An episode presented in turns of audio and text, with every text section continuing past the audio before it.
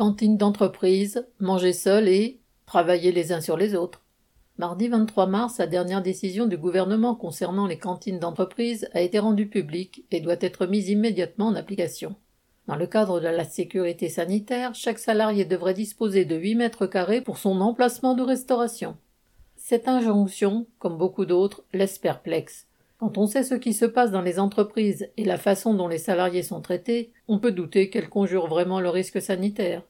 Par exemple, au centre financier de la Banque postale de Boursole à Paris, la direction a décidé que, au-delà de ces 8 mètres carrés par salarié dans la cantine collective, elle supprimerait tous les lieux où les employés pouvaient amener leur repas ou prendre une pause.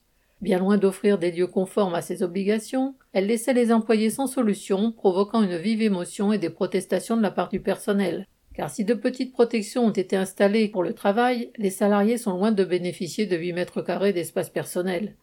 Dans bien des usines, chantiers, centres logistiques ou commerciaux, les directions n'ont que faire de mettre en sécurité leurs salariés. Les chaînes tournent aussi vite qu'avant, la maîtrise est sur le dos des ouvriers pour qu'ils triment toujours plus vite et à moins nombreux, et souvent les uns sur les autres. En revanche, si, dans ces conditions intenables, un travailleur oublie de mettre son masque pour respirer un peu, il risque la sanction, voire le licenciement. Le gouvernement n'a en aucune façon mis en demeure les employeurs de faire travailler les salariés dans des locaux et des conditions adaptées. Alors non seulement les huit mètres carrés pour manger resteront le plus souvent du domaine de la théorie, mais à quoi serviront-ils si, le reste du temps, une grande partie des salariés, ouvriers en particulier, sont toujours contraints de travailler, entassés les uns sur les autres? Paul Sorel.